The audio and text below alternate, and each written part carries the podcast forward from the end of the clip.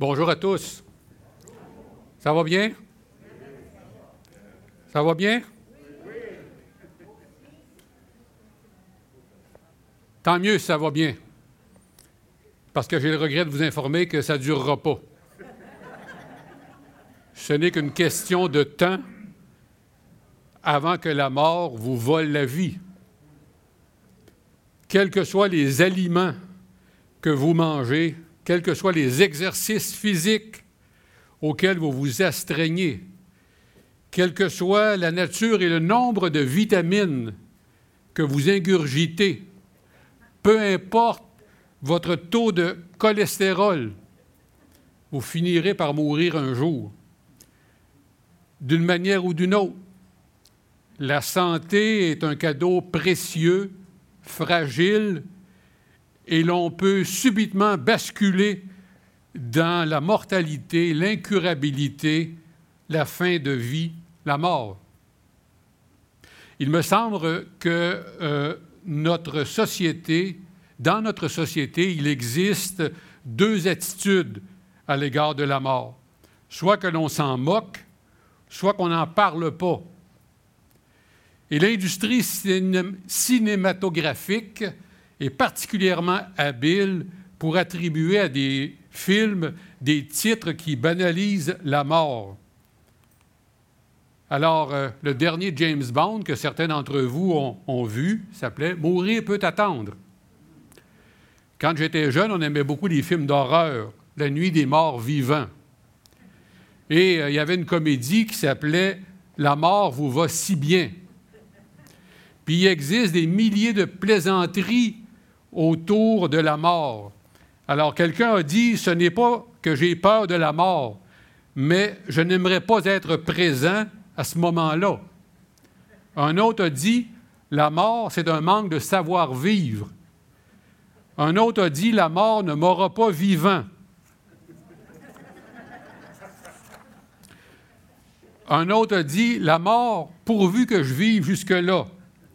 Et finalement, un dernier a dit, le lit est l'endroit le plus dangereux du monde, 80% des gens y meurent. La meilleure façon de briser l'ambiance festive dans un party est de parler de la mort. Que nous croyons ou non à l'existence d'une existence post-mortem, la mort demeure trop souvent un sujet tabou que l'on préfère éviter ou du moins que l'on aborde avec beaucoup de réticence, au risque de vous casser euh, les pieds, de vous embêter, de vous ennuyer ce matin, je vous parlerai de la mort parce que la Bible en parle abondamment. D'après ma concordance, les mots mort, mortalité, mortel, mortellement, mourant, mourir apparaissent à 1559 reprises dans la Bible Nouvelle Édition de Genève. Comme la Bible compte 1189 chapitres, l'un ou l'autre de ces six mots-là se retrouve en moyenne 1,311 fois par chapitre. Le sujet est vaste et traverse la Bible d'un couvert à l'autre. Alors vous comprendrez bien que ce matin, je ne vous lirai pas tous ces versets-là, je vais en citer un certain nombre d'après différentes versions. Je vais en évoquer beaucoup à travers des références. Les résultats généralisés et dévastateurs du péché peuvent se résumer en un mot, la mort. Dieu avait dit à Adam, tu pourras manger de tous les arbres du jardin, mais tu ne mangeras pas de l'arbre de la connaissance de ce qui est bon ou mauvais, car le jour où tu en mangeras, tu mourras. Leur désobéissance a, débouché sur trois sortes de morts. La première, c'est la mort spirituelle.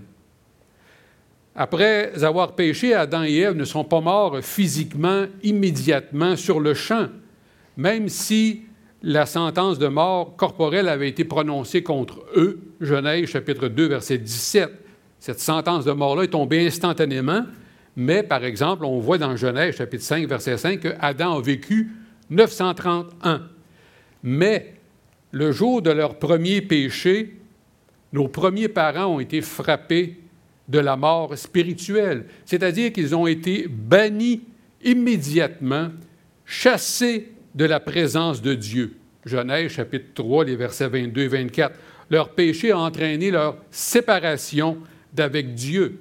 Cette mort spirituelle caractérise désormais tous les hommes dans leur état naturel. Ils sont morts dans leurs fautes et dans leurs péchés. Permettez-moi une comparaison boiteuse. Lorsque vous utilisez pour la première fois une tablette neuve ou un nouveau téléphone intelligent, vous constatez que leur application ou programme contiennent une configuration par défaut et qu'il faut votre intervention, une intervention humaine pour les modifier. Pareillement, tout être humain naît avec le virus péché, héritage légué par Adam et Ève. Il faut une intervention divine pour que ces effets soient neutralisés. Tous leurs descendants sont nés dans un état de mort spirituelle. Seul Jésus en fut exempt. En écrivant aux croyants de la ville d'Éphèse, Paul fait référence à la mort spirituelle. Il dit aux, aux, Éphésiens, vous étiez morts par vos offenses et par vos péchés. Un peu plus loin, il affirme ceci aux personnes physiquement vivantes qui étaient alors sauvées. Il dit, nous étions spirituellement morts à cause de nos fautes. La personne qui est spirituellement morte est incapable de comprendre et d'apprécier les choses spirituelles. Elle n'a pas la vie spirituelle, elle ne peut rien faire d'elle-même pour plaire à Dieu. De même qu'une personne morte physiquement ne peut répondre à une excitation physique, de même une personne morte spirituellement ne peut répondre aux choses spirituelles. Un cadavre n'entend pas ce qui se dit au salon funéraire. Il n'a pas de, il n'a pas envie de boire ou de manger, il ne ressent pas la douleur, il est mort.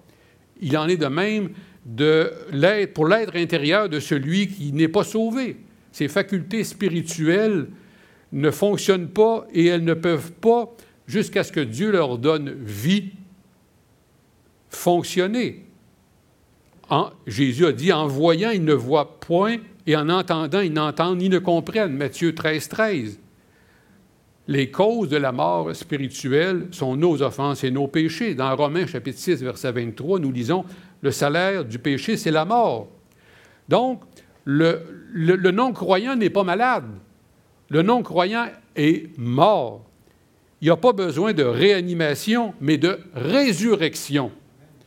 Tous les pécheurs perdus sont morts. La seule différence entre deux pécheurs est leur état de délabrement le vagabond perdu peut sembler plus misérable que le PDG en cravate d'une grande entreprise qui n'est pas sauvé. Mais tous deux sont morts dans leur péché, et un cadavre ne peut pas être plus mort qu'un autre.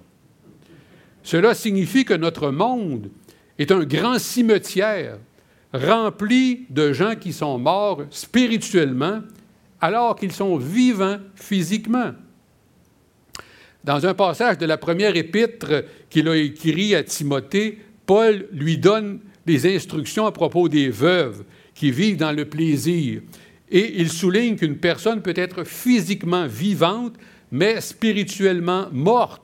Paul écrit à Timothée quant à, à celle, la veuve, qui mène une vie dissipée, ne pensant qu'à jouir de la vie, courant après les plaisirs. Elle a beau être vivante, elle est déjà spirituellement morte.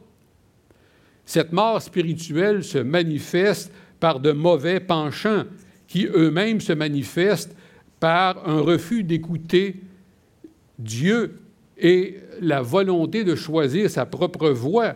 Ces mauvais penchants affectent notre pensée, nos sentiments, nos actions le, refus de Dieu nous éloigne de sa lumière, si bien que notre raison est obscurcie, nos passions sont débridées, notre volonté contradictoire et ambivalente. Pour faire un parallèle avec euh, la pandémie de la COVID-19 qui afflige la planète entière depuis près de deux ans, on pourrait se demander qui est contaminé? On est en présence d'une vraie pandémie, car tous ont péché et sont privés de la gloire de Dieu. Tous sont morts spirituellement par la faute d'Adam et Ève. La date de contact avec le virus, dès avant notre naissance, nous dit Psaume 51, 7. Quels sont les organes atteints? Le cœur, c'est-à-dire l'être entier. Quels sont les symptômes? Une vie menée suivant des désirs contraires à ceux de l'esprit qui nous entraînent vers de mauvais comportements. Malheureusement, la plupart des gens refusent de prendre au sérieux cette partie de l'enseignement de la Bible et de se reconnaître spirituellement mort. Ils préfèrent nier l'existence de Dieu, rejeter l'autorité des Écritures, ridiculiser la nécessité de se convertir, parler de l'amour du prochain et mettre de côté tout ce qui les forcerait à se remettre en question et à se repentir. Parlons maintenant de la mort physique, celle qui nous guette, celle qui est au coin de la rue. Ce matin, c'est un grand jour pour moi. J'ai commencé à vivre le premier jour du restant de ma vie. En effet, la mort est là, au milieu de nous. Vous qui m'écoutez ici ou par Internet, vous portez en vous votre mort à venir. On pourrait dire, en exagérant un peu le côté dramatique, que ce matin, un mourant s'adresse à d'autres mourants. Que nous le voulions ou non, nous sommes et serons confrontés à la mort. La nôtre, celle d'un proche, d'un membre de notre famille, d'un ami ou d'un voisin. Parler de la mort physique, c'est pour moi quelque chose d'embarrassant. D'une part, je parle de quelque chose que je n'ai pas encore expérimenté. Et parce que je suis vivant devant vous, puis d'autre part, je sais qu'elle va m'atteindre un jour, tôt ou tard, et quand j'aurai expérimenté la mort, je ne pourrai plus venir vous en parler parce que je ne serai plus ici-bas. La mort physique est la cessation définitive de toutes les fonctions de la vie corporelle. Elle est la séparation de la partie matérielle de l'homme, son corps, et de sa partie immatérielle, son âme et son esprit. La première, le corps, formé de la poussière de la terre, y retourne par la décomposition de ses éléments. Genèse 3, 19. La seconde, qui vient du souffle divin, Genèse 2, 7, retourne à Dieu qui l'a donné. Ecclésiaste, chapitre 12, verset 9 à la fin. Cette mort n'intervient qu'une seule fois.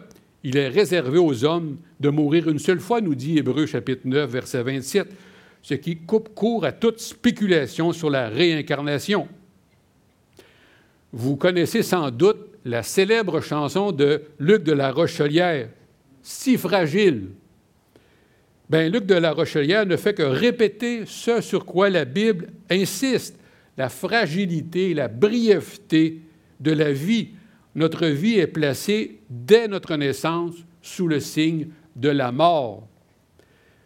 Nous mourrons certainement et nous sommes comme de l'eau versée sur la terre qu'on ne peut recueillir. 2 Samuel 14, 14, version Darby. Un autre texte, Mon souffle se perd, mes jours s'éteignent, la tombe m'attend. Job chapitre 17, verset 1, version second 21. Je le sais, tu me mènes à la mort au rendez-vous de tous les vivants. Job chapitre 30, verset 23. Dans le psaume 39, les versets 5 à 7, nous lisons Ô Éternel, fais-moi savoir quand finira ma vie, quel est le nombre de mes jours, afin que je sache à quel point ma vie est éphémère? Voici mes jours sont limités, car tu leur as donné la largeur d'une main.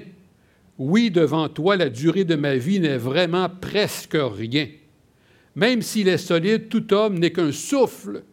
Il va, il vient, ce n'est qu'une ombre.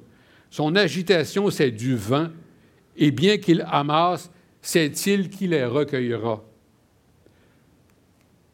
Le péché est entré dans le monde à cause d'un seul être humain, Adam, et le péché a amener la mort. Et ainsi la mort a atteint tous les hommes parce que tous ont péché. Un proverbe africain, je ne sais pas s'il vient du Burkina Faso, mais un proverbe africain dit La mort est un vêtement que tous les hommes vont porter. Moïse, Moïse n'a écrit qu'un seul des 150 psaumes, soit celui qui porte le numéro 90. Je vais vous en citer euh, un extrait selon la version second 21. Alors, nous lisons Psaume 90 à partir du verset 3. Tu fais retourner les hommes à la poussière et tu leur dis, Fils d'Adam, retournez à la poussière. Tu les emportes semblables à un rêve qui le matin passe comme l'herbe. Elle fleurit le matin et elle passe. On la coupe le soir et elle sèche. Nous sommes consumés par ta colère et ta fureur nous épouvante. Tu mets devant toi nos fautes et ta lumière éclaire nos secrets. Tous nos jours disparaissent à cause de ta colère. Nous voyons nos années s'éteindre comme un soupir. La durée de notre vie s'élève à 70 ans et pour les plus robustes à 80 ans. Mais l'orgueil qu'ils en tirent n'est que peine et misère, car le temps passe vite et nous nous envolons. Qui a conscience de la force de ta colère et de ton courroux pour te craindre? Enseigne-nous à bien compter nos jours afin que nous parvenions à la sagesse.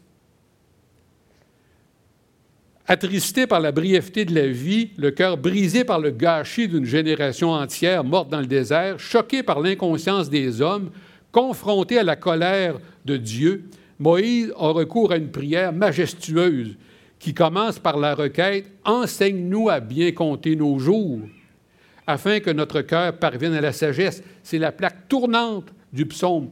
Compter nos jours, savoir que la vie est courte, trop courte pour être mesquine. Car c'est quoi une espérance de vie de 70 ans? 840 mois? 3650 semaines?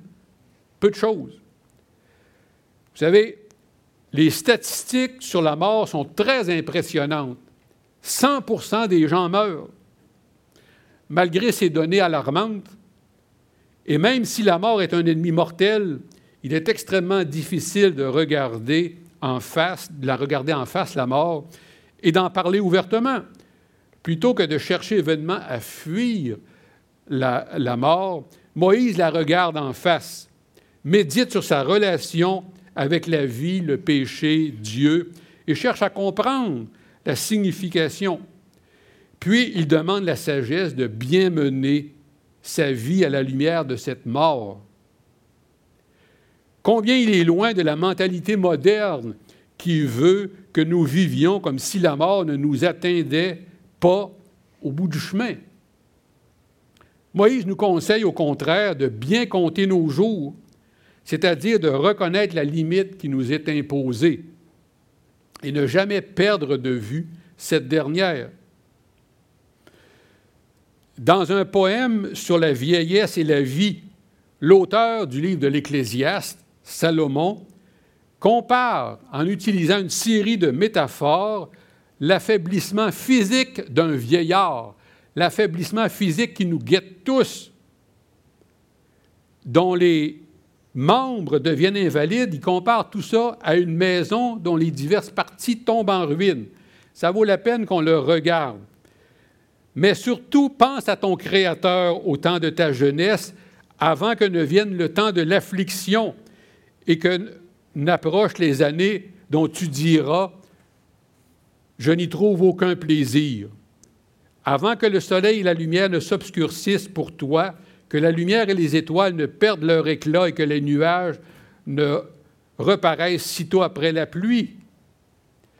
C'est l'époque de la vie où les bras qui t'ont toujours protégé se mettent à trembler, où les jambes qui t'ont porté avec vigueur fléchissent, où les dents servant de moulin cessent de moudre parce qu'elles sont devenues trop peu nombreuses, où les yeux guetteurs postés aux lucarnes perdent leur éclat et voient trouble, où les oreilles portes donnant sur la place publique ferment leurs deux battants et où le bruit du moulin baisse et s'éteint le temps où le cri d'un petit oiseau suffit à dissiper le sommeil, où s'éteint le son de la voix, où toutes les chansons sont assourdies, le temps où l'on redoute la moindre montée, où l'on a toujours peur en chemin, où l'on blanchit comme l'amandie en fleurs, où une sauterelle devient un fardeau pesant et où les capres même n'excitent plus l'appétit, car l'homme s'achemine vers sa demeure éternelle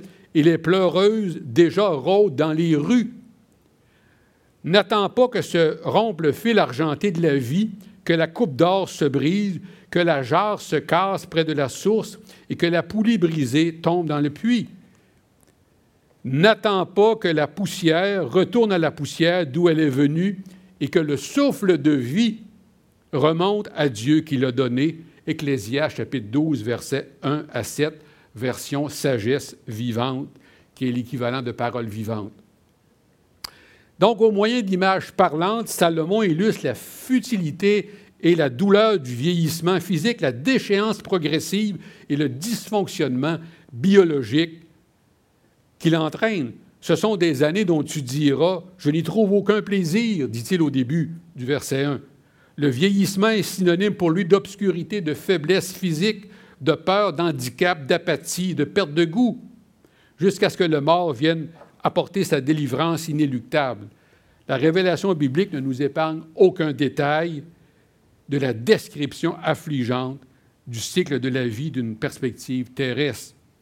Ce qui a fait dire à Thomas Kempis, qui est un moine chrétien du Moyen Âge, Efforce-toi maintenant de vivre de telle manière qu'à l'heure de la mort, tu puisses te réjouir plutôt que craindre.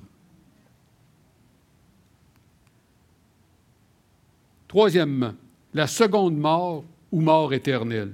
Finalement, la Bible nous présente une troisième forme de mort, en l'appelant la seconde mort ou la mort éternelle. Elle est le sort de tous ceux qui meurent physiquement tout en étant morts spirituellement. Ceux qui meurent dans l'incrédulité recevront cette rétribution lors du jugement suprême. Selon Éphésiens 2.1, que j'ai cité il y a quelques instants, la mort spirituelle caractérise désormais tous les hommes dans leur état naturel. Ils sont morts dans leurs fautes et dans leurs péchés. Jésus a dit, En vérité, en vérité, je vous le dis, celui qui écoute ma parole et qui croit à celui qui m'a envoyé a la vie éternelle. Il ne vient point un jugement, mais il est passé de la mort à la vie. Jean 5, 24. Ainsi, tous ceux qui ne sont pas sauvés, qui ne sont pas passés de la mort à la vie, connaîtront éternellement la séparation d'avec Dieu, que les Écritures appellent la seconde mort. Cette seconde mort, dont il est question dans l'Apocalypse, vous avez une série de versets, est aussi appelée ténèbres du dehors, où il y aura des pleurs et des grincements de dents, Matthieu 8, 12. C'est aussi appelé châtiment éternel, Matthieu 25, 46. Elle est décrite, cette seconde mort, comme un lieu où le ver ne meurt pas et où le feu ne s'éteint pas. Elle est décrite comme une ruine éternelle, loin de la présence du Seigneur et de la gloire de sa force. Et enfin, comme un étang de feu et de soufre où le supplice durera jour et nuit pour les siècles des siècles. Tous les passages de la Bible qui traitent de la seconde mort ou de la mort éternelle la décrivent en termes imagés comme un lieu, comme un lieu terrifiant, horrible, terrible, insupportable, atroce. Bref, ce sera l'enfer.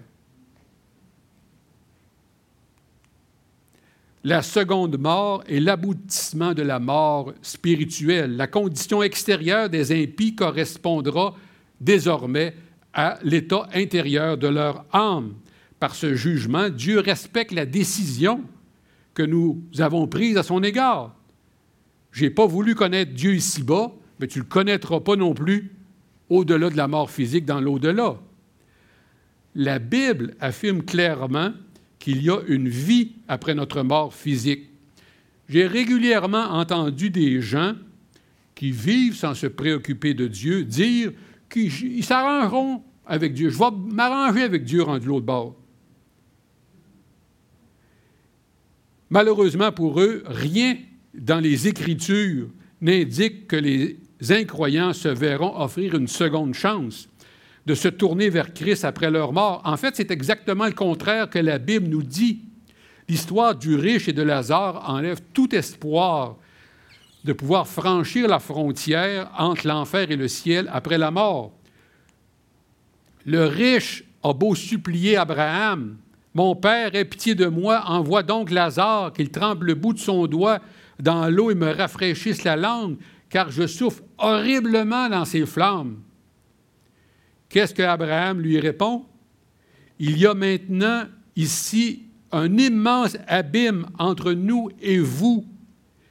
Et même si on le voulait, on ne pourrait ni le franchir, ni pour aller vers vous, ni le traverser pour venir de chez vous ici.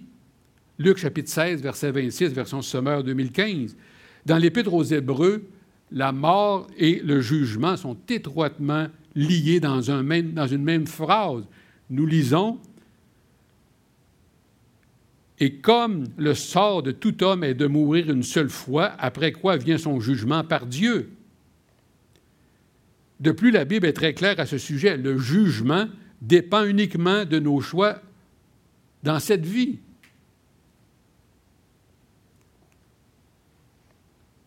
Déjà la conclusion. Dans la vie, on se prépare pour toutes sortes de choses. On se prépare pour le mariage, on se prépare pour l'arrivée d'un enfant, on se prépare pour un déménagement, etc., etc. Par toutes sortes de moyens et de publicité, les gouvernements, les caisses, les banques, les compagnies d'assurance nous encouragent à planifier notre retraite et à faire affaire avec un planificateur financier pour nous aider à en organiser les aspects monétaires. Personnellement, j'ai participé en 2012 à 10 rencontres pour préparer ma retraite professionnelle qui n'est finalement survenue qu'en 2017. À part les églises évangéliques comme la nôtre, personne, personne n'incite les gens à se préparer à rencontrer Dieu dans l'au-delà. Nous avons une très grande responsabilité, une responsabilité unique. Permettez-moi de vous raconter quelque chose que j'ai vécu personnellement. Au tout début de l'année scolaire 2000-2001, un de mes neveux, âgé d'à peine 16 ans, est décédé lorsque la voiture que conduisait son copain a heurté un camion remorque. Au salon funéraire, ses amis de l'école secondaire qu'il fréquentait avaient déposé au pied de son cercueil une gigantesque carte de condoléances. Et savez-vous ce qu'ils avaient écrit, ces jeunes-là, à mon neveu de 16 ans qui était dans le cercueil? Bon voyage, Félix. Comme mon beau-frère et ma belle-sœur m'avait demandé de prendre la parole à l'Église lors de ses funérailles, j'ai saisi la balle au bon. Tout d'abord en leur demandant quelle était la destination du voyage de Félix, puis en leur disant que Félix était parti pour un voyage dont il ne reviendrait jamais, que son billet pour l'au-delà était un aller simple voilà pourquoi je les ai invités à prendre au sérieux ces paroles que le Seigneur avait jadis adressées à Israël par la bouche du prophète Amos, mais qui sont encore pertinentes pour les êtres humains de notre époque. Tiens-toi donc prêt à comparaître devant moi ton Dieu. Je leur ai servi en plus cette lapalissade, c'est-à-dire une affirmation dont l'évidence naïve est presque comique. Je leur ai dit, vous savez, Juste avant de mourir, Félix vivait encore. J'ai ajouté ce verset tiré de l'épître de Jacques. Savez-vous que ce que demain vous réserve, qu'est-ce que votre vie? Une brume légère, visible quelques instants et qui se dissipe bien vite. Le prophète Ésaïe avait transmis au bon roi Ézéchias ce message de la part de Dieu. Mets de l'ordre dans tes affaires. En effet, tu vas mourir, la vie est finie pour toi. C'était un ordre sans réplique. Je ne crois pas que Dieu me donnera un semblable préavis avant que je meure. Voilà pourquoi il me faut être prêt en tout temps à le rencontrer. C'est toujours avant de partir que j'ai préparé les voyages que j'ai effectués. jamais à destination. Et croyez-moi, j'ai une quarantaine de voyages d'effectuer, je les ai toujours préparés avant de partir. Rien de plus certain, un jour, peut-être plus tôt que je ne le crois, je vais mourir. Se pose alors la question inévitable, qu'y a-t-il après? La mort physique, point final. C'est fini, tout est terminé, il n'y a rien après? Pas du tout. Pas du tout. Ce n'est pas ça que la Bible enseigne. La mort physique, deux points. Oui, monsieur. Oui, madame. De nombreux passages de la Bible enseignent que la mort est un passage. Malheureusement, le message de la Bible a été brouillé et embrouillé par des superstitions et des traditions religieuses. La mort physique nous ouvre la porte sur un au-delà qui s'appelle la vie éternelle ou la mort éternelle. Il n'entre pas dans le cadre de ma prédication de ce matin de vous entretenir de la vie éternelle. Mais j'aimerais revenir sur la seconde mort ou mort éternelle que j'ai évoquée il y a quelques instants. La Bible nous dit, le péché est entré dans le monde et par le péché la mort. Au final, la mortalité, ce n'est pas une question biologique, c'est une question théologique. Une personne ayant tourné le dos à Dieu, qui donne la vie aux morts et appelle à l'existence ce qui n'existe pas, Romains 4, 17, version Sommeur, est désormais séparée de la racine de l'existence et devient assujetti à la mort. C'est uniquement par le biais de la mort substitutive et la résurrection de Jésus-Christ que la puissance du péché a été rompue et que le chrétien est délivré du terrible cycle du péché et de la mort.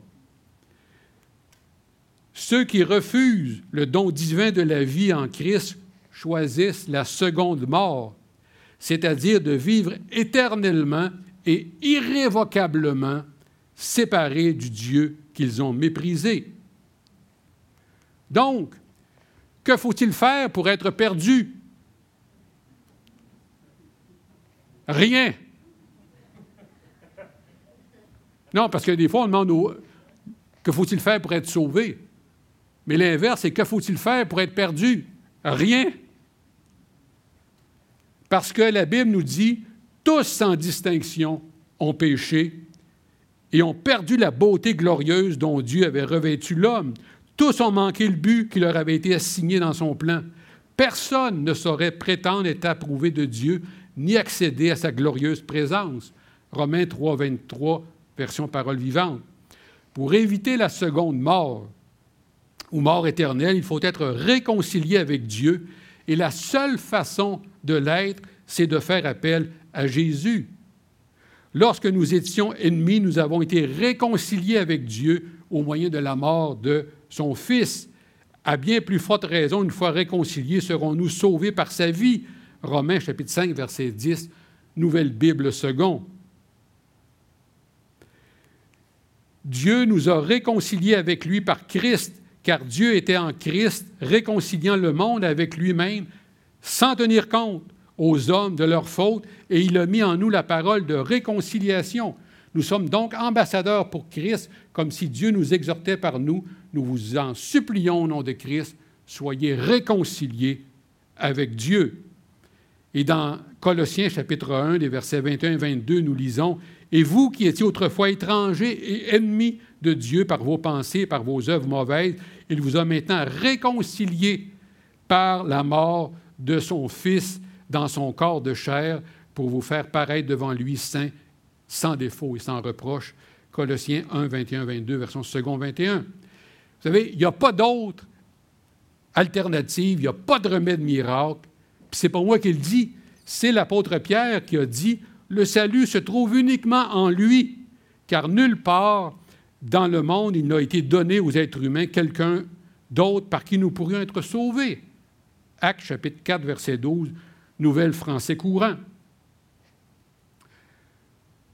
Le notaire qui est en moi a souvent dit aux gens Vos papiers sont-ils en ordre? Qu'en est-il de vos assurances vie Qu'en est-il de votre mandat de protection dans l'éventualité de votre inaptitude à prendre soin de vous-même ou à administrer vos biens? Votre testament est-il à jour?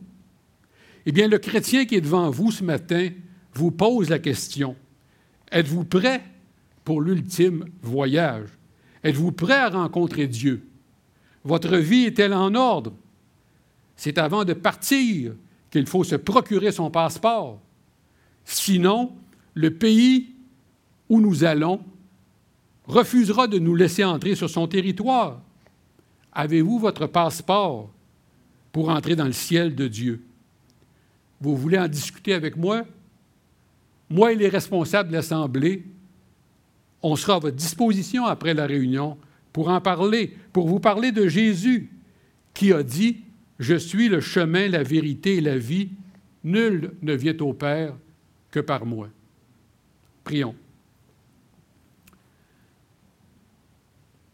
Seigneur notre Dieu, nous voulons te remercier parce que ta parole est, claire, ta parole est d'actualité, ta parole est pertinente encore aujourd'hui en 2021. Seigneur, je te remercie personnellement de ce que tu m'as fait passer de la mort spirituelle à la vie éternelle par le Seigneur Jésus-Christ. Seigneur, euh, ma prière, c'est que le plus grand nombre soit sauvé. Ma prière, c'est ton désir aussi que tous soient sauvés, parviennent à la connaissance de la vérité. Seigneur, utilise nous comme, comme Église, comme, comme croyants, pour être des phares dans ce monde de ténèbres l'effort pour guider tous ceux qui cherchent vers le Seigneur Jésus, qui est le seul que tu as agréé par lequel on peut être sauvé. Seigneur, merci pour ta miséricorde, pour ta grâce. Merci parce que les temps actuels sont encore des temps où tu fais preuve de patience, parce que tu veux que le plus grand nombre soit sauvé. Nous t'en donnons toute l'honneur, la gloire et le crédit au nom de Jésus. Amen.